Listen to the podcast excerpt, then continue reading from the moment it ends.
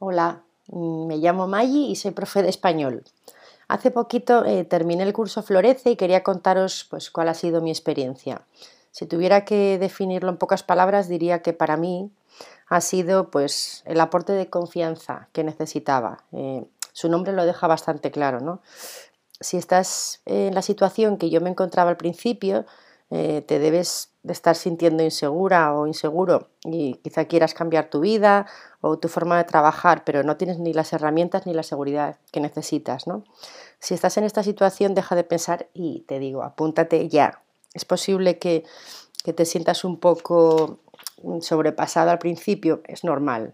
Son muchos conceptos nuevos que, bueno, por lo menos a mí me hicieron cambiar eh, completamente la cabeza. ¿no? Eh, finalmente, nada, pues dedicarle a Lola Gamboa eh, un súper, eh, no sé, abrazo y beso fortísimo. Eh, te diría que pongas una Lola Gamboa en tu vida y que pases a la acción. A ella decirle que gracias por haberse cruzado en mi camino y que nos vemos pronto. Has llegado por causalidad a Hoy es un buen día un podcast dirigido a profes de idiomas que buscan crecer personal y profesionalmente gracias a lo online. Aquí, Lola Gamboa compartirá tips, estrategias e inspiración para que logres crear un trabajo a tu medida que te permita vivir bien de tu pasión docente, desde cualquier lugar y sin intermediarios.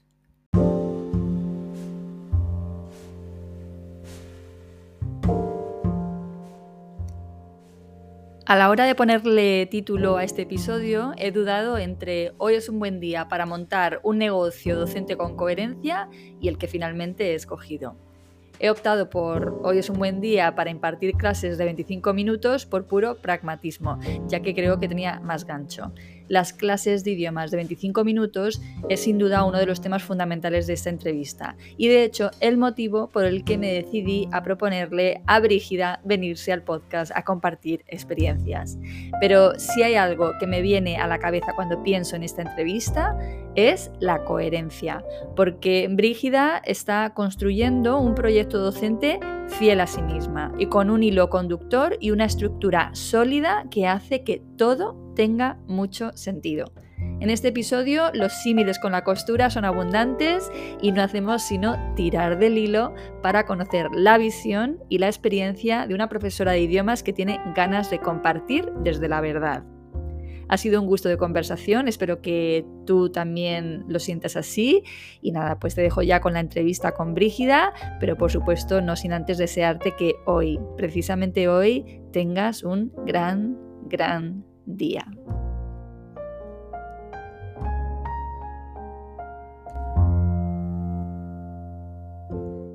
Bien, pues estamos grabando. Bienvenida, Brígida. Muchísimas gracias, Lola. Un placer estar aquí. El placer es mío. Bueno, vamos a ver. Lo primero, como siempre, preséntate y explica, bueno, a qué te dedicas. Venga, pues eh, yo soy Brígida Herrera, pero bueno, la gente así que me conoce sabe también que em, me hago llamar puntadas con L, ¿no? Es como yo digo mi nombre artístico un poquito. Y los que me conocen ya saben la historia que hay detrás, ¿no? Toda esta metáfora detrás del mundo de la costura, que, además es algo muy personal, porque yo he crecido en una casa donde mi madre es eh, modista de toda la vida, entonces tengo como bueno, muy, muy adentro, ¿no? Esto de, de, verla siempre coser, las telas, todo alrededor, eh, en casa, en el salón, por todos sitios. Y, bueno, a partir de ahí vino un poquito la idea de puntadas con L, eh, que se basa en la expresión, pues no dar puntadas sin hilo, es decir, pues todo lo que yo hago en las clases, en mi trabajo, siempre tiene un porqué, ¿no? A veces cuando damos clase parece que estamos así hablando, que hacemos cosas que no tienen mucho sentido, ¿no? Pero yo siempre digo que los profes siempre tenemos un motivo para hacer las cosas, ¿no? Entonces, eh, de ahí vino la expresión, eh, puntadas con L, lógicamente, eh, español, lengua extranjera. Y, bueno, pues ya llevo con ello unos añitos. Empecé creo que en 2014, cuando llegué aquí a, mm, a Barcelona.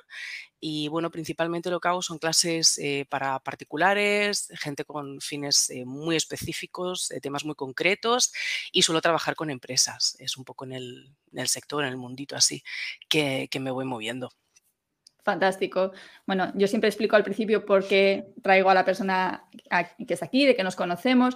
Realmente nos acabamos de conocer. Sí, hace cinco minutos.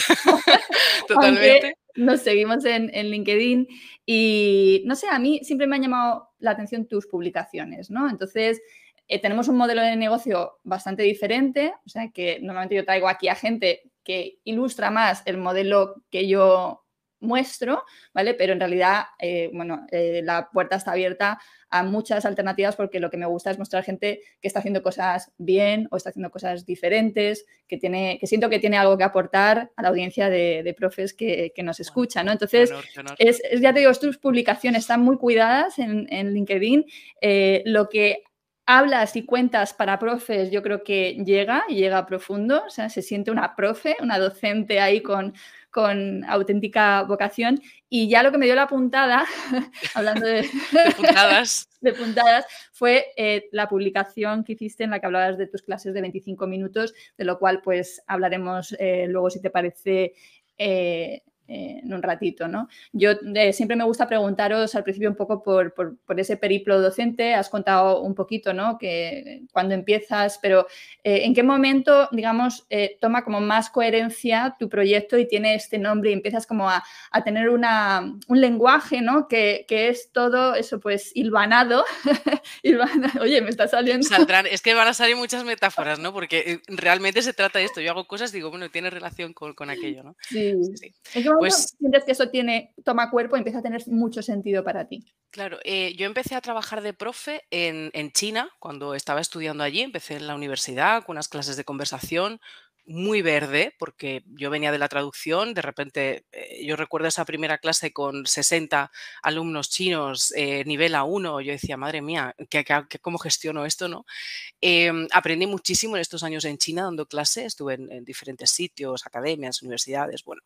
Em, y después cuando volví de China, eh, llegué a Barcelona, mi intención era continuar un poco esta línea ¿no? de español para sinohablantes, que era lo que me gustaba, aparte yo había estudiado chino, em, y en un principio me hice llamar Spanish Tan Yun Shan. Eh, Tan Yun Shan es mi nombre chino. ¿no? Aquello como que no funcionó muy bien, eh, porque de repente, sin buscarlo, em, realmente me aparecían las oportunidades en empresas aquí en Barcelona, trabajando para empresas. ¿no? Em, las academias como que no, es un mundo, bueno, ya se ha, mencionado mucho el tema de las academias. Eh, entonces empecé en empresas y viendo un poco pues el perfil de estudiante, yo me sentía muy cómoda realmente eh, trabajando con, adultos, gente pues, que tiene, no español de negocios, ¿no? porque a veces es español de fines específicos. Y mm, me sentía tan cómoda que esa web que yo había empezado como Spanish Time Unsan, dije, esto no tiene ningún sentido, ¿no? Eh, vamos a cambiar un poco la idea, porque aparte de trabajar para empresas, yo soy como muy inquieta, siempre tengo cosas ahí que me van rondando en la mente y tengo que hacer algo también propio, ¿no? Que realmente está conectado porque es, no deja de ser mi metodología, mi forma de trabajar, pero, pero dije, no, no, vamos a cambiar un poco el rumbo. Entonces em, monté la web, así empecé poquito a poco, eh, ofreciendo pues eh, clases particulares, además del trabajo que yo tenía. Y claro, yo decía, es que realmente lo que yo hago em, es eh, hacer y empezamos con las metáforas, ese traje a medida, es decir, adapto las clases eh, a cada proyecto, a cada empresa, a cada grupo de estudiantes, a cada estudiante particular, y de ahí empezó un poco eh, a definirse ¿no? lo, que, lo que vengo siendo ahora, que yo creo que después de estos ocho años ya, bueno, van para nueve, aquí em, está cada vez más claro, ¿no? Y me siento mucho más cómoda con la metodología, es como que es mucho más mía y realmente cuando hago algo digo, no, no, lo hago por esto, ¿no? Yo siempre digo, pues cuando los alumnos llegan a clase a mí me gusta ofrecer eh, diferentes recursos materiales, lo que vienen siendo pues las revistas de patrones, las telas, los hilos de colores y que cada uno elija lo que yo pongo a su disposición para ir creando poco a poco ese traje a medida, ¿no? Para ir personalizando todo el proceso. Y creo que, bueno, pues tanto trabajar en, en estas empresas como mi trayectoria con mis estudiantes particulares, eh, con algunos tengo la suerte de llevar pues cuatro o cinco años, que me parece algo como increíble, no es mucho tiempo con la misma persona, eh, pues así un poco se ha ido definiendo el, proyecto, ¿no? O la metodología también.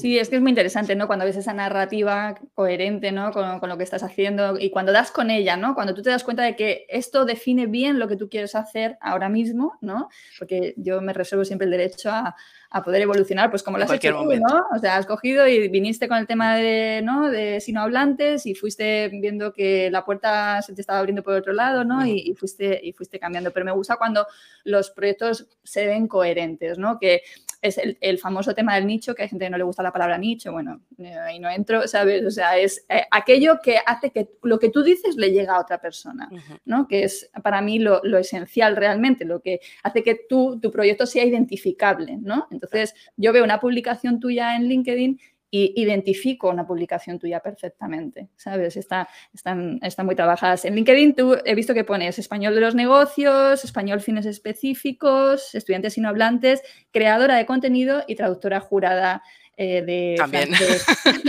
en, ratos libres. Eh.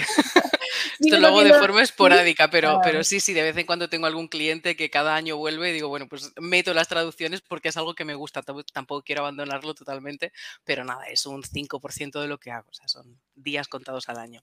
Bueno, entonces eh, realmente veo que es, bastante variado, es bastante amplio. Me imagino que con el tiempo, pues probablemente vayas a lo mejor como acotando más todavía, ¿no? Siendo más como más clara no sé, me da la impresión, ¿eh? O sea, que, al final todos vamos evolucionando, a mí me ha pasado, ¿eh? O sea, yo hasta que realmente puse lo que puse en mi web, he tardado eh, años y seguiré evolucionando, por supuesto, ¿no? Pero el punto de unión ahora mismo veo que es esa, ¿no? Esa, ese gusto por lo cocinado a fuego lento, ¿no? Por, por eso, por lo hecho eh, a medida y tal, ¿no? Y veo veo que también te diriges a profes, ¿no? O sea, una de las cosas que, de las que hablas en, tu presentación, creo que es, ¿no? Es que te diriges eh, a profes y de hecho las publicaciones que a mí me llegan pues son las que haces para, para, profes, ¿no? Entonces, ¿en qué, qué, haces para profes ahora mismo? ¿Qué, mm, cómo les acompañas? Es, es un poco la, paradoja, porque muchas veces cuando hago la publicación em, está dirigida para mis alumnos y al mismo tiempo los profes me dicen, oye, te lo copio, oye, lo aplico en mis clases, ¿no? El otro día, por ejemplo, publicaba unos consejos para memorizar vocabulario porque era algo de lo que me estaban hablando mis alumnos en clase, entonces les creé una presentación y e hice como una grabación yo para explicar diferentes técnicas y de repente los profes me dijeron, oye, qué bien, me gusta la idea, te la copio. Me llegaron algunos comentarios y dije, bueno, pues si también sirva a los profes, genial, ¿no? Entonces muchas veces em, lo que publico la intención es que llegue eh, a los dos. Por ejemplo, la publicación esta de, las sesiones de los 25 minutos, es verdad que llegó a muchos profes diciendo qué formato más interesante, ¿no? No me lo había planteado, o algunos me decían, pues eh, me siento muy cómodo porque ya lo estoy aplicando, otros me decían, no lo veo, pero igual lo pongo en práctica, pero también iba enfocado un poco a mis alumnos, ¿no? Porque cuando hacemos la, primera sesión, esta, esta, sesión de presentación, donde hablamos un poco de los objetivos y demás, yo siempre ofrezco la posibilidad de hacer sesiones de 25 minutos o de 50 minutos. Eh, muchos me dicen, no, no, yo a lo de siempre, la clase de, 50 minutos, de una hora, eh, porque como que no sé muy bien cómo funciona esto de los 25. Lo curioso es que hay muchos que una vez que han probado la de 25 minutos me dicen, seguimos con, 25 minutos, ¿no? Entonces, por ejemplo, aquella publicación, pues también iba un poquito enfocada a algunos alumnos o seguidores que tengo en, LinkedIn, que sé que son eh, alumnos, exalumnos, para decirles, oye, existe otro formato que también tiene muchas ventajas, ¿no? Para que lo consideréis. Entonces, siempre hay como un doble em, eh, sentido en lo que intento publicar. A veces que claramente es para los alumnos, pero, pero no siempre. Y en cuanto a lo que hago para profes ahora, todo empezó también, pues un poco como tú dices, ¿no? De cosas que vienen. A mí las cosas me vienen, pocas veces realmente las busco. Eh, sobre todo en pandemia. Ocurrió que, y escuchaba ayer la entrevista de Jennifer y, también, ¿no? Un poco, la pandemia ha cambiado muchas cosas a mí me ocurrió en pandemia que yo ya llevaba tiempo trabajando en, el sector online, en las clases virtuales. Entonces recuerdo ver a, aquella cantidad de profesores desbordadísimos con, las sesiones virtuales, la tecnología, las plataformas, que empecé a hacer como pequeños eh, talleres eh, o charlas. O, eh, recuerdo que yo decía, bueno, nos vemos en Zoom y os explico un poquito de forma muy natural todo, ¿no? Y luego pues he tenido la suerte de que, de que pues eh, gente como tú o pues eh, Ani de, profe para profe, a veces, oye, ¿por qué no nos hablas de...? Y yo siempre digo, ¿pero qué voy a hablar yo, por Dios? O sea, eh, tengo esa sensación de, ¿pero, pero qué queréis que os cuente, no? entonces, poquito a poco, bueno, pues he ido también haciendo un poco de formación y, y la verdad es que a medio largo plazo em, sí que me gustaría también lo que decimos siempre, ¿no? Aparte de dar las clases y hacer mi trabajo, porque es la base y es lo que más me gusta, pero también ofrecer formación para profesores eh, un poco enfocado a, esta rama de español para fines específicos, una metodología muy personalizada, basada en, el estudiante, eh, un método muy abierto, ¿no? Muy flexible, porque a veces veo, o, por lo que escucho de otros profes, que falta un poquito esto, ¿no? Entonces, el objetivo es formarme yo primero, tengo ahí pendiente un par de cositas para este año y poquito a poco empezarlo, ¿no? Pero claro, siempre tenemos tantas ideas y tantas cosas que hacer que dices, bueno, vamos poco a poco, puntada a puntada eh, y haciendo las cosas bien, ¿no? Pero sí que a largo plazo eh, la formación para profes me gustaría también que fuera parte de, mi trabajo. Pues igual que hice con Jennifer, yo te animo totalmente, ¿sabes? Ahí hay un campo súper bonito, como sabes, y parece una evolución muy natural para ti. Eh, cuando alguien tiene que, algo que aportar, se nota, tú dices, pero ¿por qué me llaman? ¿Por qué me, ¿por qué me dicen vente a dar esta charla y tal? Pues porque algo hay, ¿sabes? sí, bueno, yo digo, pues oye, si, si puedo ayudar a alguien, pues yo encantada, ¿no? Eh, pero sí, sí, esa sensación de, veo gente tan, eh, tan buena, ¿no? Con, experiencia en temas, digo, bueno, pues a mí se me da bien esto, ¿no? Pues igual también puedo aportar algo. Entonces, la idea es montar bien toda la idea, toda la estructura y poquito a poco ir también eh, en esa dirección, ¿no? de mm ofrecer también formación para profes. A mí me encanta porque es lo que siempre digo que es impactar al impactador, ¿no? Es decir, la cuando tú formas a otros profes o a otras profes, son personas que van a impactar a otras personas, con lo cual, pues es que trasciende mucho más la labor que tú tienes, ese mensaje, eh, algo, ese algo que tú tienes, ¿sabes? Que, trasciende más allá, ¿no? Para, aportar cosas buenas al mundo, que es en lo que estamos, ¿no? De, eso, se trata, ¿no? Es lo que intentamos hacer en las clases, en los talleres, en las entrevistas, totalmente. Exacto, exacto. Ayer escuchaba una entrevista quiero enviar, de hecho, a, la newsletter. Eh, en la que hablaba del tema de copiar, ¿no? O sea, cuánto miedo tiene la gente de que, te copien. Y, el entrevistado, y yo coincido totalmente con él, que es Ángel, Ángel Rielo, em, o sea, lo que veníamos a decir es, yo quiero que me copien, no hay ningún problema. Al revés, si, si, si, que tú me copies significa que tú vas a ser más feliz en el sentido de que me copies las cosas, o hay cosas que son incopiables, tú, como tú, como persona, Brígida, tu manera, tu, tu personalidad, eso no te lo pueden copiar, ¿no? Pero si copiar cuando yo mentorizo, digo, a mí cópialo, toma esto, mira, o sea, no, no es que lo copies en el sentido de que tú no tengas personalidad, no, es en el sentido de inspirarte, decir, o esta idea, o yo ahora, ¿no? Que estoy con el tema del audiocurso, yo estoy feliz de comunicar cómo he hecho el audiocurso, porque es una manera de crear eh, un curso súper agradable para nosotros, muy adaptado al alumno. Eh, y estoy feliz de compartirlo y que copien la idea, no pasa nada, o sea, no, me siento amenazada, amenazada por esto. Entonces, cuando tú formas a otros profes, pues estás abriendo esa puerta, ¿no? A mostrar cómo lo has hecho tú, cómo has llegado hasta ahí, eh, los obstáculos que tú has ya superado, etcétera. Y es, bueno, pues una labor muy bonita. Yo estoy totalmente de acuerdo. Eh, o sea, siempre digo, a ver, depende que copies, ¿no? Lo que tú dices, hay cosas que son incopiables. Pero si alguien, como estas profes que me decían, oye, me, cojo, me cojo tu infografía y me la llevo a clase, ¿no? O, la copio y, aplico estas ideas. Oye, fantástico, ¿no? Ojalá pueda ayudar no solo a mis alumnos, pero también a los tuyos. O sea que de verdad que no hay problema. yo, yo estoy totalmente por el bien común. O sea, no. Lo definimos así.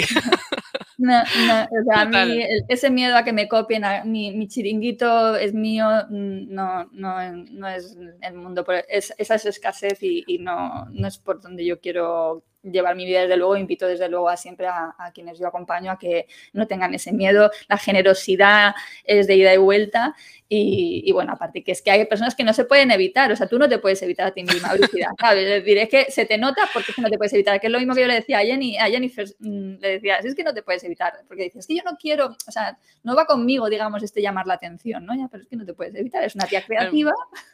Bueno, yo lo hago así siempre como, eh, veo muchas veces eh, compañeros, ¿no? Que, que las publicaciones ponen sus fotos y tal. Y yo es que nunca las pongo. O sea, para que veáis una foto mía, está la de perfil que la debería cambiar, pero, em, pero es algo como que no me nace, ¿no? De, poner así mi foto. Las bueno, ya lo trabajaré esto, ¿no? Del, del, marketing y demás. Pero sí es verdad que siempre estoy como en la retaguardia, ¿no? Y, mm, muchas veces digo, bueno, voy a dar un pasito adelante. Eh, y me gustaría publicar mucho más y hacer muchas más cosas, ¿no? Como te decía antes, siempre tengo la mente llena de ideas. Eh, pero bueno, a veces me falta tiempo, tengo que priorizar otros proyectos, digo, bueno, esto puede esperar. Em, pero bueno, sí que me gusta estar por ahí, ¿no? Yo siempre digo, bueno, yo estoy por aquí, yo estoy por aquí, voy haciendo cositas. Em, entonces, eh, la verdad es que, mira, por ejemplo, no sé, Lola, creo que, que, igual sí que lo has visto, pero hace unos meses em, también me preguntabas un poco por, el aspecto de los profes, ¿no? nuestro trabajo no deja de ser bastante solitario en el sentido de que somos formadoras online, trabajamos eh, delante del ordenador, la pandemia realmente se ha notado, ¿no? Lo, poco que teníamos presencial a veces ha desaparecido. Entonces hace unos meses dije, oye, a mí me gustaría eh, ampliar un poco esta red de contactos, eh, conocer a otros profes, intercambiar ideas, que, que, siempre viene bien, ¿no? Para refrescarte lo que tú dices de, ah, mira, pues él hace esto, a mí me interesa, a ver cómo lo ha hecho, cómo podemos. Y empecé a, mm, organizar este café virtual, eh, posiblemente lo has visto también. te iba a preguntar por ello, sí, sí. Eh, entonces, eh, es, algo que, que, me gusta muchísimo porque es petit comité, es decir, siempre digo máximo 10, personas, esto no es un, taller en el que yo invito gente y hablo de cosas, no se trata para nada de eso. Eh, creo que eh, el día que más fuimos éramos 8, eh, ¿no? máximo 10, 11 inscripciones, pero bueno, siempre alguien falla.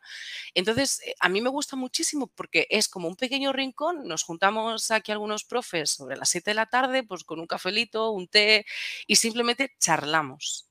van saliendo temas hay gente que tiene alguna duda o que tiene alguna curiosidad. Eh, sabemos a lo mejor pues que esta persona está enfocado en este aspecto, le podemos preguntar o hay otro. Pero no es para nada un taller, no es para nada, no hay un guion, es, como muy flexible, ¿no? Mm. Y, siempre me, me voy cuando terminamos con la sensación de, me encantaría charlar con, esta gente cada día, eh, como en una sala de profes, ¿no? E, intercambiar ideas, porque siempre sale algo. Además, es una buena ocasión para conocer otros profesores, eh, ampliar el networking, encontrar oportunidades de colaboración, ¿no? Eh, yo tengo un estudiante, un proyecto que no puedo coger, pues igual sé que a este profe igual le interesa, ¿no? Por su perfil, pues se lo ofrezco. Es un rincón súper bonito. Entonces, cada X semanas, eh, cada mes y medio o así, organizamos uno. Mañana, por ejemplo, tenemos el, cuarto, ¿no? Em, y siempre digo, es esta idea, ¿no? Un poco lo que va conmigo de grupos pequeños, cosas personalizadas, conocer bien a la gente. No tendría mucho sentido organizar un café virtual con 20 personas donde en una hora y media realmente no nos podríamos conocer, ¿no? Entonces, pues es algo que, me gusta mucho y siempre digo, bueno, pues me viene bien, ¿no? Para eh, conectar con otros profes y llegar a más gente también. Claro, sí, son como, ahora que está tan de moda la palabra mastermind, ¿no? Eh, son como masterminds, eh, pero sin una regularidad, o sea, ¿no? Con tu mastermind te reúnes, por ejemplo, una vez a la semana, pues no, o sea, o una vez al mes, pero, ¿no? Es siempre un grupo fijo, eh, claramente la gente conoce los proyectos de otros, pero te aporta esas cosas del mastermind que es rodearte de una energía. Muy guay. Muy bonita, muy, bonita, muy bonita. Es eh, como encontrar inspiración, ¿no? Es siempre hay alguien que tiene algo bonito que decir, em, eh, algunos con más experiencia, otros con menos, o tenemos experiencia en aspectos totalmente diferentes. Entonces realmente es un intercambio ahí de, ideas, de risas, ¿no? De, salen cosas muy ocurrentes a veces, ¿no? Y, a mí me gusta mucho. Entonces creo que también es importante, ¿no? Mantener ese contacto con otros profes y no solo encerrarnos en, nuestra web, nuestro perfil de redes sociales, nuestras clases. Eh, es más sano, ¿no? Cuando eh, mm, compartimos o mm. hablamos con, con otros. Sí, es como un, pequeño regalo para el alma. O sea, a veces estas, estas veces cuando cierras a veces ciertas sesiones que sientes, joder, es que ha habido hasta magia aquí, ¿no? O sea, la sensación con la que me voy es tan, voy tan elevada, ¿no? ¿Sabes? Que me voy tan contenta que, es eso, tu, tu, sentimiento es, ojalá esto fuera más regular, ¿no? Porque, porque hay un intercambio muy, muy guay. Y hay que saberse rodear de esa energía, porque efectivamente no es solo que... Eh, nuestro trabajo sea solitario, sino que es que somos emprendedores o tenemos nuestros propios eh, proyectos, negocios y esto eh, con el tiempo pues necesita de ciertos apoyos. A veces pesa y de madre mía, pero sí, sí, total, totalmente. Sí, ¿alguna vez has, buscado algún tipo de apoyo externo, tipo mentorización o algo así? Em, no, pero estoy en ello. Em, o sea, no, pero sé que está llegando un punto en el que si realmente quiero hacer algo más, lo quiero hacer bien. Entonces, no quiero empezar a dar eh, palos de ciego y decir, pues eh, me voy a meter y a ver, no. Entonces, sí que voy escuchando muchas charlas, me voy informando, voy leyendo muchos temas. Em, y es algo que siempre tengo ahí, ¿no? Eh, de hecho, por ejemplo, yo, te sigo, entonces siempre digo, eh, Lola está lanzando algo, bueno, igual me vendría bien conectar. Em, pero quizás no he encontrado el buen momento, aparte, entre pandemia, eh, fui mamá hace dos años, compaginar todo no es siempre fácil, entonces ahora estoy en un momento en el que digo, vale, tengo que priorizar entonces, em, a mí ahora, pues ya los proyectos que tengo, las empresas con las que trabajo, mis alumnos, es lo que me da la estabilidad que necesito. La idea de crear algo más está ahí, entonces yo me voy informando, formando también eh, poco a poco. Entonces sí que eh, voy siempre viendo a ver dónde me puedo formar, con quién, eh, qué puedo hacer. Entonces es algo que tengo ahí, ¿no? Como en la retaguardia. Mm. Y, y, lo tengo muy en mente, lo tengo muy en mente. Para mí personalmente fue el gran cambio, ¿eh? O sea, además yo cuando me fui, me apunté a una mentorización por primera vez, yo llevaba ya 16 o 17 años con mi negocio, ¿sabes? Yo siempre he tenido mi, mi proyecto propio y, yo eh, acusaba niveles de agotamiento potentes, ¿sabes? O sea, además yo me metía en mil historias, yo tenía en ese momento mi espacio de coworking en Málaga, organizaba mil historias, conferencias, congresos, o sea, siempre he tenido como esa cosa de lo que se me pasa por la cabeza, voy y lo hago, ¿no? Eh, pero estaba bastante agotada ya y para mí la mentorización fue, fue clave. Eh, antes de la mentorización ya, ¿no? un un compromiso personal con simplificar, ¿sabes? Ese fue realmente el primer paso, pero reconozco que para mí es fundamental. Y lo que sí es que cuando tú quieres ser, o sea, buscas un mentor o una mentora, em, vas a pasar a la acción. Entonces, por eso te entiendo perfectamente en que digas, en que estés buscando tu momento, porque no es, bueno, me hago un curso y ya veo lo que hago con este conocimiento. No, Tú te estás apuntando para pasar a la acción, o sea, te estás poniendo ¿no? en, la, en la salida de la carrera, ¿sabes? Y estás diciendo, vamos, Exacto, exacto. Porque si no es, es, lo de siempre, ¿no? Haces una formación y la dejas en el cajón y cuando la quieres recuperar dices, pues esto ya no me sirve, no es lo que quiero hacer o no es el momento, ¿no? Entonces, eh, yo, yo era antes, eh, bueno, y lo sigo siendo, pero he tenido que poner límites de me meto en todo me meto en todo. Todo lo que llega, pues yo digo que sí, me meto en todo, ¿no? Pero, eh, pues en mi caso quizás ha sido la maternidad, decir, no, no, es que el límite es este, es que estas son las horas que tú puedes trabajar y no das para más, no hay más horas en el día, no puedes coger un proyecto, no puedes coger que te implique ese extra esfuerzo, ¿no? Entonces, eh, el otro día me decía una, una amiga hablando, ¿no? Qué importante es saber decir no. Y yo digo, claro, es que eh, o digo no a esto o tengo que decir no a pasar tiempo de calidad con mi familia. Entonces digo, para mí este equilibrio es muy importante. Entonces eh, he tenido que aprender a decir no y, gestionarme. Es decir, yo me metería en todo, pero es como, venga, vale, tengo que decir que no, porque tal. ¿no? Entonces poner esos límites eh, yo creo que es súper importante y lo aprendemos con el tiempo también, ¿eh? porque al principio cuando empezamos, como digo así que todo, o sea, digo sí a todo, tengo que aceptar cualquier cosa, a cualquier precio. Em, y llega un momento en que dices, no tengo por qué. O sea, realmente lo necesito, realmente me interesa, realmente es lo que quiero hacer en este momento. Y, por eso últimamente yo siempre digo no. Y aquí, pues, mira, volviendo un poco a lo mejor al ejemplo de mi madre, ¿no? Yo siempre de pequeña le decía, pero mamá, ¿por qué aceptas tantos encargos? O sea, porque la veía hasta última hora de la noche, ¿no? Haciendo los trajes y tal. Decía, pero ¿qué necesidad tienes? Por Dios, eh, descansa, ¿no? Y, y esto es un poco lo que yo me digo a mí misma de, oye, estoy bien, eh, en este momento estoy haciendo esto, vamos a terminar este proyecto y luego ya vendrán otros, ¿no? Bueno, estamos en la sociedad de la productividad, donde eso es lo premiado, lo que prima, es la educación que tenemos. Yo me encuentro a veces eh, tan innecesariamente estresada, es decir, pero ¿quién me está poniendo a mí eh, esta pues, presión. exactamente, si no es una misma, bueno, pues es la cultura en la que estamos, entonces requiere de, un ejercicio importante, ¿no? De preguntarse, ¿no? Y decir parar y tal. Yo, sinceramente, eh, las últimas veces que he dicho que no, eh, son siempre súper buenas ofertas de universidades, de colegios de abogados y tal, y me quedo más a gusto con un arbusto, ¿eh? O sea, qué guay, o sea, antes me hubiera tirado en plancha, ¿sabes?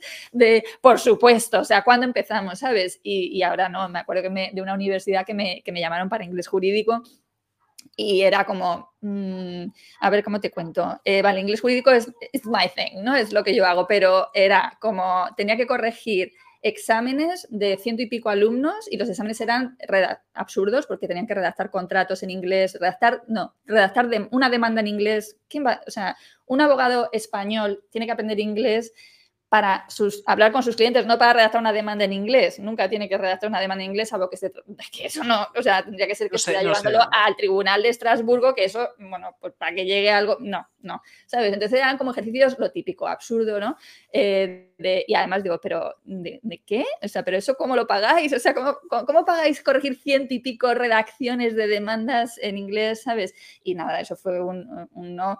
Que fíjate que iba a decir un no rotundo, o sea, o sea, yo era claramente le estaba diciendo que no, pero a la vez era como, pero espera, vamos a buscar una vía, ¿no? O sea, pero, pero me, me encanta poder decir que no. Hace poco también me ha contactado eh, mi colegio de abogados y les he dicho, yo ya no, es que no voy a dar clases, no doy las clases en, presencial y tampoco las doy ya en directo, sinceramente, eh, Brígida. Em, o sea, yo he encontrado aquí un espacio creativo, maravilloso, ¿sabes? De crear productos que, que, eh, que siento que mis alumnos, que son, eh, que mis alumnos necesitan, que son muy hechos a medida, porque un curso de inglés de contratos especializado para abogados, que lo pueden escuchar mientras van en el coche, con verbos que sé que ellos necesitan, porque yo soy abogada, o sea, que son los verbos que van a necesitar emplear, eh, se puede hacer eh, productos, infoproductos, ¿no? cursos pregrabados que también son adecuados 100% a las necesidades si conoces muy bien a, a tu público, ¿no? Es que creo que esto, em, esto que acabas de decir es, es muy importante, ¿no? Lo de eh, eh, yo soy abogada, sé lo que van a necesitar, sé tal como te adelantas a lo que ya sabes que posiblemente van a necesitar, ¿no? Em, yo siempre digo, el, hecho, por ejemplo, en mi caso, de haber estado en el lugar de mis alumnos tantas veces, eh, al aprender idiomas diferentes, además yo siempre sigo aprendiendo idiomas nuevos, ahora me he metido con el alemán, el italiano, no tengo nada que hacer, pues yo de vez en cuando hago. Eh, pero, pero creo que es muy importante, ¿no? Porque eso me ayuda a mí a decir, uy, esta persona está teniendo esta dificultad, este problema. Vamos por ahí, vamos a intentar ayudar, vamos a ofrecer esos recursos que decía antes em, para pues, personalizar mucho más su formación, para que disfrute todo el proceso. Em, y, creo que es muy importante, ¿no? E, el empatizar con, nuestros alumnos, el saber posiblemente qué van a necesitar. Em, esto, si volvemos al mundo de la moda, es como cuando eh, yo recuerdo gente que venía a casa ¿no? y le decía a mi madre, pues quiero un traje vale, pues es un traje, pues ¿qué hacemos? O sea, pero, pero ¿qué traje, no? Em, ¿Cuál es tu estilo? ¿Qué, te va bien? ¿Qué, te gusta? Eh, ¿Ropa más ajustada, más ancha? Em, ¿Qué largo de pantalón? O sea, creo que es tan importante, ¿no? Que nosotros sepamos eh, guiar o ayudar un poquito a esas personas que a lo mejor no tienen claro lo que necesitan o lo que quieren, pero decir, bueno, pues te voy a ir haciendo preguntas, vamos a ver qué te queda mejor, qué necesitas, cómo te puedo ayudar yo, si soy la persona ¿no? que estás buscando, porque a lo mejor pues mi estilo de eh, diseñar es totalmente diferente a lo que quiere esta persona, entonces como no, vete a otro profesor, busca otro profesional, ¿no? Eh, pero creo que es, que es muy importante eso, que conozcamos muy bien de lo que estamos hablando. Eh, o que sepamos dónde están los problemas, los miedos que pueden tener, eh, en mi caso, ¿no? los estudiantes de idiomas, porque son miedos que he tenido yo. Yo recuerdo cuando era estudiante Erasmus y yo hacía traducción, pero llegué a Francia, mis amigos me decían, pero ¿por qué no hablas francés? Y yo me doy la cabeza. O sea, no quería hablar francés, me daba un miedo eh, horroroso. Hasta que ya no conocía a la gente, me tomaba un par de cervecitas y me relajaba, o sea, me costaba la vida. Entonces, cuando un estudiante viene y me dice, es que como que hablo, pero, pero tengo ese miedo, ¿no? Venga, pues trabajamos ese aspecto, ¿no? Pero porque yo también he estado ahí y, sé lo mal que se pasa, ¿no? Entonces creo que es muy importante, ¿no? Como tú dices, pues eh, soy abogada, eh, sé los verbos que van a necesitar, pues ¿para qué voy a crear un curso de algo que no tiene ningún sentido si no es lo que están buscando? ¿no? Por eso también lo de cuando crea algo más adelante, pues me gustaría que sea em, algo que realmente los profes van a necesitar, ¿no? Por lo que yo he visto que no hay durante estos años, ¿no? especialmente en este eh, nicho eh, un poco del español de los negocios fines específicos, que, realmente hay poca formación, pocos recursos eh, y mucha improvisación a veces, ¿no? Eso es que llega profundamente, ¿sabes? Porque cuando alguien ya ha recorrido el camino que tú quieres recorrer, tú conectas enseguida con, con, el mensaje porque estás viendo que hay verdad, ¿no? O sea, es que esa persona ya ha recorrido el camino que yo quiero hacer, ¿no? Entonces, eso es súper es super potente, ¿no? Lo de, creo que le llama el viaje del héroe, ¿no? Eh, pero es, es, así, es decir, yo quiero eh, ser acompañada por alguien que ha caminado el camino que yo quiero, que yo quiero caminar, ¿no? O similar, algo que me, que me inspire, ¿no? Hacia, hacia una dirección X. Pues te quería preguntar ahora, vamos a centrarnos, si te parece, en el tema de las clases de 25 minutos, ¿vale? ¿Qué nos puedes contar a, a este respecto?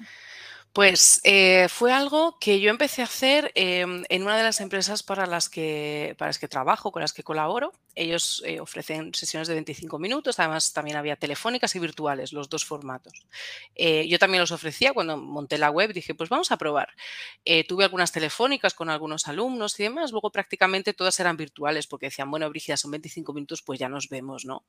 Em, entonces me funcionaban muy bien sesiones de 25 minutos virtuales em, trabajé con ellas durante mucho tiempo y, yo decía, es que realmente funcionan, porque em, me voy a centrar un poco en el, estudiante con el que yo trabajo. La mayoría de ellos, em, gente que está trabajando, que busca un hueco en su día de trabajo para hacer una clase de español. A veces están entre reuniones o es su hora de comer o justo cuando terminan de trabajar. Entonces, ¿qué pasa? Una sesión de 50 minutos, una hora o una hora y media, que también he tenido el caso, hace que esta gente venga estresada. O sea, de entrada ya me venían estresados a clase. De, uff, que vengo de una reunión, que tengo otra, no me da tiempo a hacer los deberes, eh, no he podido repasar. Y siempre digo, tranquilos porque con estrés aquí no hacemos nada, ¿no? Vamos a relajarnos, vamos a crear un ambiente tranquilo y, poco a poco vamos empezando. Entonces yo veía que, que, era gente que venía muy cansada a clase, que venía con la mente en, uff, cuando salga de aquí tengo una reunión con el jefe tal, luego he quedado con el responsable, no estaban en clase. Entonces yo siempre digo, chicos, es que esto no sirve. O sea, mm, eh, hay gente que sí, que hace sus sesiones largas y le viene genial es un formato muy adaptado, pero me he encontrado pues, pues en este perfil de estudiante eh, un estrés, un, cansancio que hace que una sesión larga sea inviable, porque cuando pasan 40-45 minutos, automáticamente ya están pensando en lo que tienen que hacer después. Entonces, eh, poquito a poco he ido pasando a, mis estudiantes ¿no? Em, a ese formato, o, siempre lo presento de os doy esta posibilidad por varias razones. Una, porque son 25 minutos que podéis sacar este tiempo en, cualquier momento, antes de empezar a trabajar eh, o pues justo cuando termines, si es, bueno, yo no suelo trabajar hasta las 5, pero vamos a imaginar, pues terminas de trabajar a las 3, pues oye, me hago una clase, o en la hora de comer, o sea, puedes encontrar 25 minutos fácilmente, ¿no? Esta media hora. Eh, esto es una razón. Eh, la segunda es que en ese tiempo realmente conseguimos que el alumno esté donde tiene que estar, que esté concentrado. Es decir, ya viene y sabe que, bueno, va a estar 25 minutitos hablando conmigo, vamos a charlar, vamos a repasar algún concepto, aprender algo nuevo, lo que eh, surja, ¿no? Y claro, yo veo que de entrada ya vienen más tranquilos a clase, se van con la sensación de, ya, ha terminado esto, ¿no? Claro, terminar una formación así, yo siempre digo que es algo muy bueno cuando tú te vas de clase diciendo, uy, pues me quedaría charlando un rato más, ¿no? ¿Esto qué hace? Que automáticamente digan, va, reservo la siguiente sesión. Totalmente. En este ratito que todavía me queda antes de la reunión, pues ya reservo la siguiente clase. Y esto me lleva a la siguiente razón por la que yo creo que es muy importante, eh, y también por mi experiencia y por lo que veo. Cuando hacemos una hora a la semana, vamos a imaginar, hasta la semana siguiente yo no te veo. Entonces, depende de qué estudiante, si no hace nada más durante las dos sesiones, claro, es como voy para adelante, voy para atrás, voy para adelante, voy para atrás. Creo que todos sabemos que cuando estamos aprendiendo idiomas, el ser regular es fundamental. Eh, realmente para progresar rápido, ¿no? Luego cada uno tiene sus objetivos, su tiempo y sus, eh, sus ritmos, ¿no? Pero yo siempre eh, fomento esto, el que sean regulares en la medida de lo posible. Entonces, siempre digo, en lugar de hacer una hora a la semana, yo les aconsejo a que hagan dos sesiones de 25 minutos.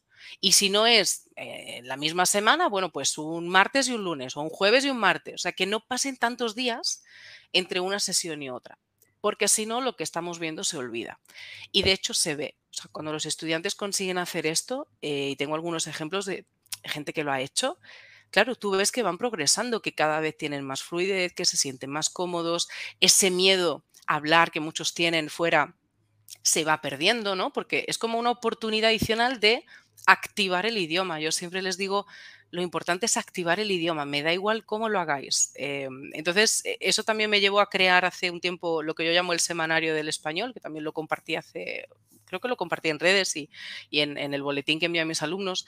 Es una tabla en la que dice, vale, cada día de la semana hay diferentes cositas que puedes hacer. Escuchar un podcast, escribir un email, ir a clase, lo que sea, cualquier cosa que a ti te haga dedicar 10 minutitos al día eh, a estar en contacto con el idioma. ¿no? Entonces siempre los motivo a que decidan eh, reservar clases de 25 minutos. ¿no? Yo las disfruto desde el punto de vista del profesor, porque también no es lo mismo preparar una sesión de una hora que una de 25 minutos. Eh, tenemos la parte de calentamiento, bienvenida, cómo está, nos relajamos, entramos un poco en materia, vemos el tema que vamos a tratar eh, y luego, pues nada, algunos consejitos, recomendaciones para la siguiente clase. Y como suelen ser cortitas, siempre te queda el, uy, no nos ha dado tiempo a esto, pues mira, repásate esto, léete tal, mira aquí, haz algo adicional fuera de clase, ¿no? Em, y ya aquí metemos diferentes metodologías, el blended, el flipped y, todo esto, ¿no? Entonces yo realmente em, es que me encantan cuando tengo sesiones de 25 minutos, digo, ah, bueno, va, tengo varias de 25. Cuando tengo varias de una hora, digo, ay Dios, el día hoy viene, viene, viene, cargado, ¿no? Porque, claro, lógicamente también, ¿no? La concentración del profesor, eh, lógicamente ir pasando de una dinámica a otra eh, no es lo mismo, ¿no? Y depende de qué estudiante. Tengo algunos, hacemos sesiones de 50, 55, una hora, em, y a veces a mí se me pasan volando, ¿no? pero es cuando ya realmente eh, funciona la dinámica, conoces al estudiante. Así que yo siempre, así como resumiendo mucho, le digo a los alumnos, vais a estar más relajados, vais a estar más concentrados, eso va a ayudar lógicamente a que memoricéis mejor, a que estéis... Eh, bueno, a que estéis en un ambiente cómodo em, y vais a aprender mucho más. Y luego también el, hecho de decir, activo el idioma más a menudo y tengo esa sensación de quiero más. No la sensación de, uff, qué bien que ha terminado la clase, ¿no? Eh, entonces, un poco jugar con eso. Por eso em, dije, va, lo voy a compartir porque me parece un formato interesante y, em, la verdad es que veo que funciona. Llevo muchos años trabajando así em, y funciona, funciona. La mm. A mí me cuadra totalmente también por, mi experiencia. Eh, o sea, yo empecé, mis clases eran clases de dos horas, las clases de inglés jurídico, de dos horas a grupos de 40. yo, o sea, eh, sí, la llevaba muy bien, me parecían naturales. O sea, en vez de hacer a la gente venir, claro, ya eran presenciales, tenían que trasladarse al colegio, hacerles venir dos veces a la semana para una clase de una hora, pues venga, en, una, en un día, dos horas y tal. Eh, pero luego empecé a flexibilizar ese formato, que eso es muy importante, la palabra flexibilidad, porque sé que muchos de los conceptos que se hablan a veces en el podcast o que vemos por ahí eh, nos generan con, una especie de rechazo de, venga, hombre, ¿cómo va a ser eso? Eh, ¿Cómo vamos a hacer clases grabadas? ¿Cómo vamos a hacer clases de 25 minutos? Tal. A mí, el ir probando es lo que ha hecho que, que, que, me vaya cambiando un poco la perspectiva, ¿no? O sea, la primera vez que yo asistí a un curso pregrabado, me lo matriculé en uno y vi que me cambió la vida o sea, dije, hola, perdona, o sea, y yo prejuzgando, ¿no? Como profe, como un curso pre, un vídeo que me estás contando, hombre, tal, no sé qué, ¿sabes? Pues lo mismo, ¿no? Y, y tú cuando has comentado, eh, ya lo venías haciendo, pero te lo propuso esta empresa y tal, ¿sabes? A, a, mí me ha pasado cosas en las que se me ha encendido la bombilla porque me lo han propuesto, lo he hecho y dicho, ostras, si es que funciona. ¿Sabes? De esa, esa, esa, flexibilidad, porque a veces nos ponemos un poquito rígidos, ¿no? no con nuestras, nuestros principios docentes y e, es interesante eh, abrir, abrir la puerta, porque para mí una de las conclusiones de todos estos años últimos, ¿no? De, de, de evolución más acelerada que he tenido, es que cuanto más fácil para mí, más fácil para el alumno. Totalmente, porque tú vas a llegar también, por ejemplo, a las sesiones con más energía, con más ganas. Em, eh, no es lo mismo ah, en un día, pues tener pues, cuatro horas ¿no? de, sesión que tener varias cortitas, ¿no? que es como muy dinámico todo, vas de uno a otro, vas saltando. Em, yo siempre, y, y, lo que dices, ¿no? también es importante ponerte a ti como ejemplo. Eh, yo he hecho hace poco eh, había un, curso, lo seguí, me pareció estupendo los contenidos, pero ¿qué pasa? Era una semana, cada día una sesión de 11 a 12. Da igual que sea virtual, pero tú ya me estás obligando a de 11 a 12 estar conectada para seguir esto en directo y poder interactuar. Para mí es inviable, entonces me generó un estrés de decir, ostras, es que me han puesto una clase, o es que tengo una reunión, oye, es que no me viene bien. Entonces era la sensación de voy tarde todo el tiempo, no voy a poder seguir el ritmo que me gustaría. Y me estaba estresando. Entonces dije, me gusta mucho el, el formato, me gustan mucho los contenidos, pero, pero no, no va conmigo porque no me da la flexibilidad que, yo por mi trabajo y tal necesito. Eh, ahora, por ejemplo, como estudiante, em, yo tengo también clases de 25 minutos con mis colegas, los profes de, alemán y de italiano y de francés, ¿no? Que a veces, ¿qué pasa? Pues a lo mejor me cancelan una clase y digo, ah, mira, pues tengo un ratito, me voy a coger una clase de 25 minutitos y voy charlando con mi profe de francés, ¿no? Así para mantener el idioma activo. O digo, ah, mira, pues esta tarde, eh, vale, pues está la niña en casa, pero bueno, 25 minutos se queda ahí tranquila con el padre, tampoco afecta, me, me hago esto. O sea, es mucho más fácil encontrar 25 minutos que una hora. Y además, em, yo siempre cuando los alumnos vienen el primer día, yo les digo, soy flexible en el sentido de estas son mis horas de trabajo, entonces aquí puedes reservar cuando tú quieras, mi calendario está abierto, buscas cuando estoy disponible, reservas. Entonces hay alumnos que dicen, vale, pues eh, yo quiero siempre la clase a la misma hora porque, perfecto, pues ellos bloquean cuando quieren, los días que quieren. Em, y si no, pues van un poco sobre la marcha. A ver cuándo está disponible Brígida. Ah, pues yo aquí también, venga, pues aquí cojo la sesión. O sea, esa flexibilidad eh, a mí me parece importante aplicarla también a mis alumnos y no decir, no, no, tenemos clase cada día o sea, cada semana, este día, a esta hora. Porque no todos pueden hacerlo, ¿no? Siempre digo, es muy importante el perfil eh, del estudiante, yo me centro mucho en eso.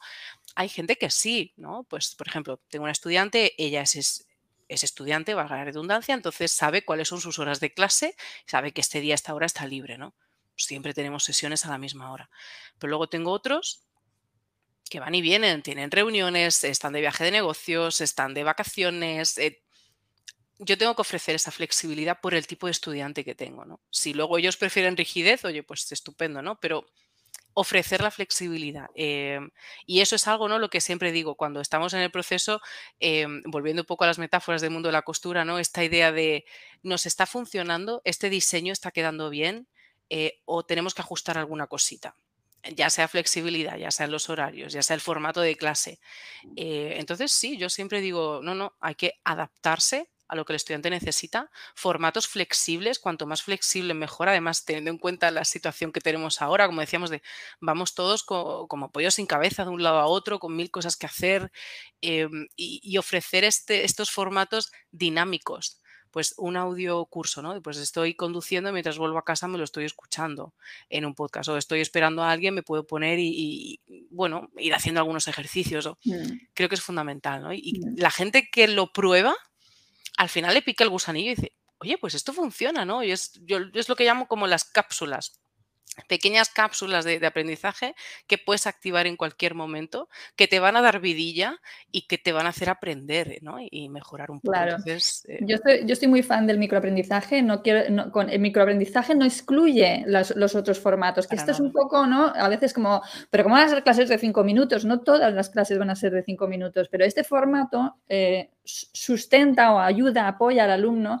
eh, a que, por ejemplo, justo antes de una reunión pueda repasarse la clase de cinco minutos que habla de mm, los verbos que necesita, en mi caso, ¿no? que es un curso de verbos, eh, para ese momento específico, ¿sabes? O sea, puede encajarlo muy fácilmente, porque yo lo que he hecho, mis, el, el audiocurso se divide en 10 lecciones y cada lección se divide en, básicamente en cuatro episodios, ¿no? Entonces, eh, cada episodio, o sea, cada lección tiene esos cuatro episodios diferenciados por el motivo que tú estás mencionando, porque cuando el alumno a lo mejor solo tiene los cinco minutos para escuchar el primer episodio, no se va con la cosa de me la he dejado a medias. ¿Sabes? Sino, pues vale, tarea tachada, esto es muy importante, la recompensa en el cerebro, ¿no? A nivel de neurociencia, tarea tachada, eh, motivación alta, ¿no? No esta cosa de siempre estoy fallando, ¿no? Otra vez me no, no llego, ¿no? me quedo a medias o no he rendido como esperaba porque estaba cansado y al final tal. Total, totalmente. Es lo que, lo que te decía yo de, de mi curso, ¿no? De, tiene esta duración rígida y es flexible, pero al mismo tiempo no, no llego frustración de pues no lo he aprovechado como me, habría gustado. Estos formatos están súper sustentados además ahora mismo por, por, las investigaciones en neurociencia. O sea, eh, está demostrado que es mucho mejor hacer un poquito más veces que lo que tú decías, una vez a la semana vienes y a la semana siguiente es que no te acuerdas de nada, ¿no? no este es un poco mi mm. objetivo también a medio y largo plazo, ¿no? Seguir formándome en, neurolenguaje, neurociencia, cómo aplicar todo esto a las clases, a la formación de profes. vamos, vamos un poco por ahí. Entonces, mi línea próximamente irá, irá en esta dirección porque, porque realmente es eso, ¿no? Es decir, vale, ¿qué necesita esta persona? ¿Cómo puedo ayudarlo? ¿Cómo puedo guiarlo para que realmente consiga los objetivos, ¿no?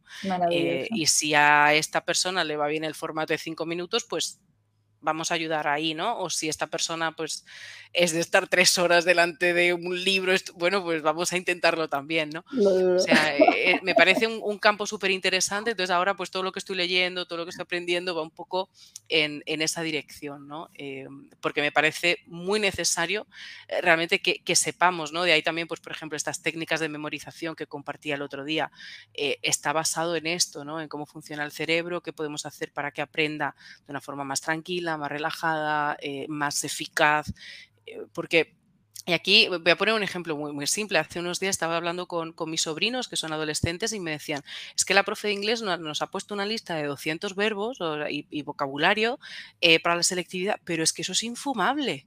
Es que no entendemos nada, tenemos que memorizar ahí como bueno, y, yo les dije, chicos, es que esto no sirve, ¿no? Y de hecho recuerdo que les pasé de mi blog que hace un par de años publiqué un poco estas técnicas de, de y tal, y les dije, oye, leeros esto que igual os sirve, ¿no? Y uno de ellos me dijo, ¿se lo puedo compartir a mis compañeros de clase? Y digo, por supuesto, ¿no? O sea, compártelo. Entonces yo creo que es tan importante que los profes eh, tengamos al menos algunas nociones eh, sobre técnicas, em, recursos que podemos hacer o, utilizar para que nuestros estudiantes, eh, pues lo que tú dices, se vayan con la sensación de me he escuchado el curso de cinco minutitos y ya tengo esto tachado en mi lista de cosas, tengo la autoestima alta y, veo que lo puedo hacer y que lo, he, lo, he, aprendido, ¿no? Y que recuerdo los cinco verbos que me, me explica Lola en este audio a no decir, uff, tengo un audio de 20 minutos con un montón de vocabulario y es que no me acuerdo de nada, ¿no?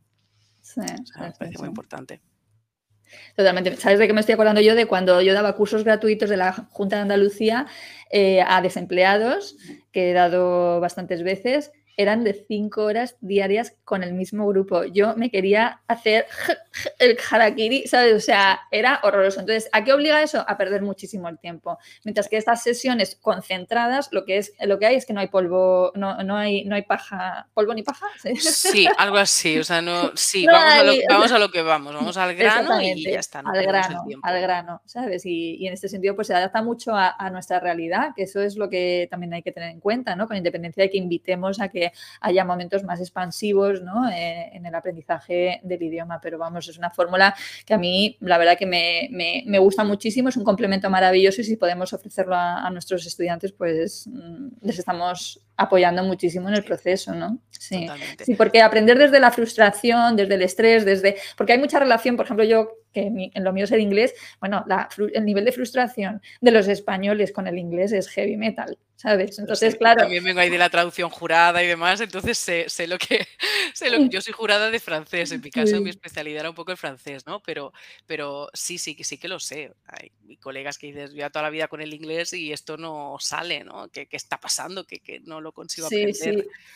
Pero qué constante. Sí, No, no, es que me veía en la mente que, está muy bien que nosotros, los profes, ¿no? podamos ofrecer esto, pero creo que es muy importante también que expliquemos a nuestros alumnos que existen otras realidades, porque venimos de, esta idea, ¿no? De pues en el cole, que todavía ocurre, como me decía mis sobrinos, ¿no? De una lista de verbos que me tengo que memorizar. O estos ejercicios de gramática de rellenar huecos interminables que, bueno, a veces sirven, pero no siempre. Eh, entonces yo creo que es muy importante que digamos, oye, te estoy ofreciendo esta actividad, pero porque mi objetivo es este, ¿no? Porque creo que te puede ayudar de esta manera, porque creo que va contigo, porque a lo mejor es una alternativa a lo que ya vienes haciendo y no te está funcionando. Entonces creo que es muy importante que presentemos estas alternativas a nuestros alumnos, que las prueben y que ellos mismos digan, ay, pues es que a mí esto me está funcionando, es que me gusta, ¿no? Porque muchas veces eh, nosotros como alumnos nos quedamos en lo que ya sabemos o en el método que nos han explicado siempre. A mí cuando vienen el primer día de clase me dicen, ¿qué libro me compro? Me digo, ya estamos con el libro. Que me perdonen las editoriales. Entonces he pedido, pues ninguno, ¿qué libro te vas a comprar? Eh, ¿Tú vas por la calle leyendo un libro de texto? No. Pues vamos a utilizar recursos reales, ¿no? Nos apoyaremos en un libro si es necesario, pero esto no puede ser la base, ¿no? Eh, no es natural, por Dios. Eh, entonces, a veces es esto, ¿no? Como que los estudiantes vienen em, de un aprendizaje, de una metodología muy tradicional, muy clásica, y cuando tú le presentas otras formas, eh, muchos profesores ya te lo dicen de, ¿lo que estás haciendo, no? O lo de los 25 minutos, que, que muchos se sorprendían de, ¿cómo que sesiones de 25 minutos? Pues sí, igual que un audio de 5 minutos para aprender algo muy concreto y muy específico que tú sabes que esta gente puede necesitar, ¿no? Eh, entonces, eh, sí, yo creo que va un poco en las dos direcciones, ¿no? Efectivamente, es importante, eh, por un lado, que nosotros como profes aprovechemos las herramientas que nos está poniendo la neurociencia del aprendizaje ahora mismo a huevo, o sea, no usarlas es absurdo. Eh, por otro lado, eh, comunicarlas a nuestros estudiantes, porque vienen de probar una y otra vez el mismo método y no evolucionar. Es incomprensible que alguien tropiece 200 millones de veces con la misma piedra y no se plantee que el problema o sea, no es suyo. Sino la piedra. Debemos quitar la piedra para despejar el camino, totalmente. Pero yo les digo, obvio que sabes aprender idiomas porque hablas una lengua, hablas un idioma, con lo cual, eh, eh, ¿sabes? Y yo les digo además, y el inglés jurídico, el español jurídico en concreto, ¿no? Los abogados, el español jurídico lo has aprendido tardíamente y lo has aprendido sin problema, ¿no? Bueno, pues es lo mismo, pero vamos a aplicar, ¿no? vamos a cambiar las estrategias, a cambiar un poco esa, esa, esa ese, ese, paradigma que tú tienes, ¿no? o esa relación que tú tienes con, con, con el idioma en este caso, ¿no? Bueno, tenemos que irnos, que ir cerrando porque tú tienes que, dar clase. Tenía aquí como cositas em, así, pero bueno, eh, vamos a cerrar si te parece hablando muy rápidamente de LinkedIn. LinkedIn, yo es que lo digo a la, española. sí, yo a em, veces digo LinkedIn, otras digo LinkedIn y así vamos. Yo siento que siendo profesora de inglés, pues la gente esperará que las diga en, inglés, pero no, yo hablo en español, en español. Em, entonces, bueno, ¿qué te aporta LinkedIn a ti? Eh, eh, eres, estás siendo bastante activa, por lo menos a mí me salen bastante tus publicaciones, eh, quizá porque, porque las leo, ¿no? Y, en un le puedo dar un me gusta.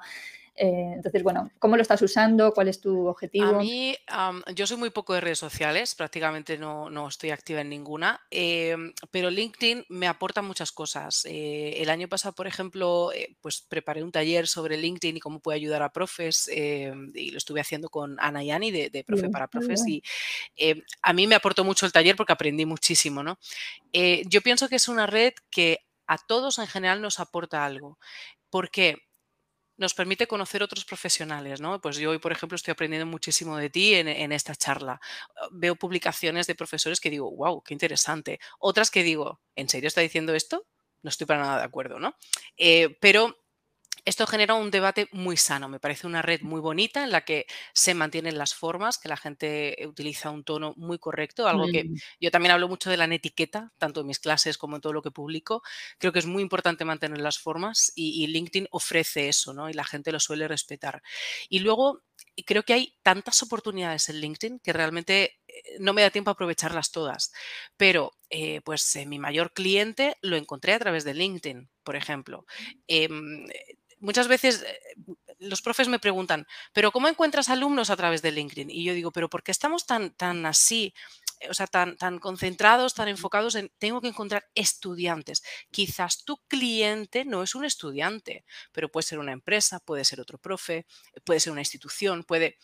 O sea, hay un abanico ahí de posibilidades muy amplio. Entonces, es verdad que a mí LinkedIn me ha dado muchas satisfacciones en el sentido de que he conocido a gente muy interesante.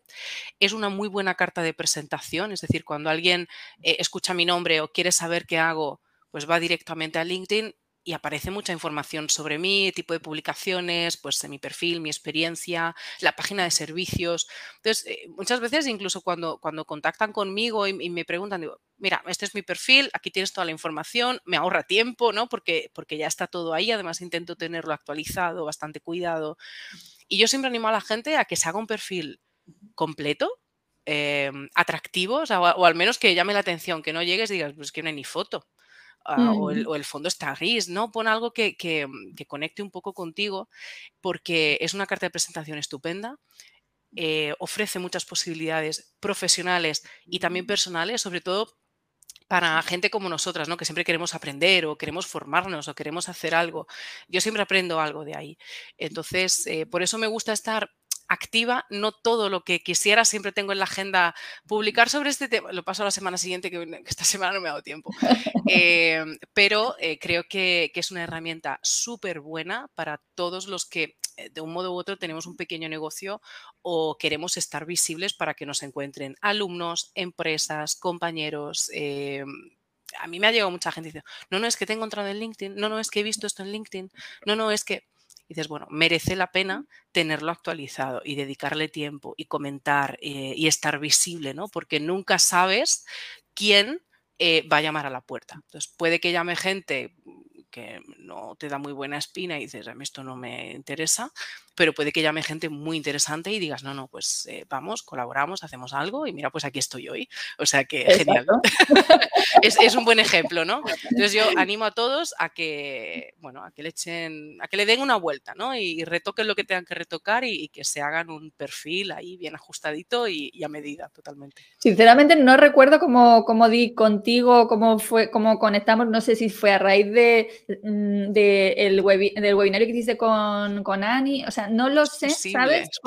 está por ahí, habría que volver a los mensajes, pero sí, sí, está por ahí. Yo te sigo desde hace tiempo, eh, como además había muchas cosas de traducción y tal, era, era un, bueno, mentorías, eran cositas que me interesaban, yo te sigo desde hace tiempo, creo que también te vi en algún webinario y dije, uy, eh, me gusta lo que está compartiendo eh, Lola, entonces yo ya te seguía, o sea, posiblemente en algún momento tú me descubriste a mí y, y bueno, pues aquí estamos hoy, o sea que...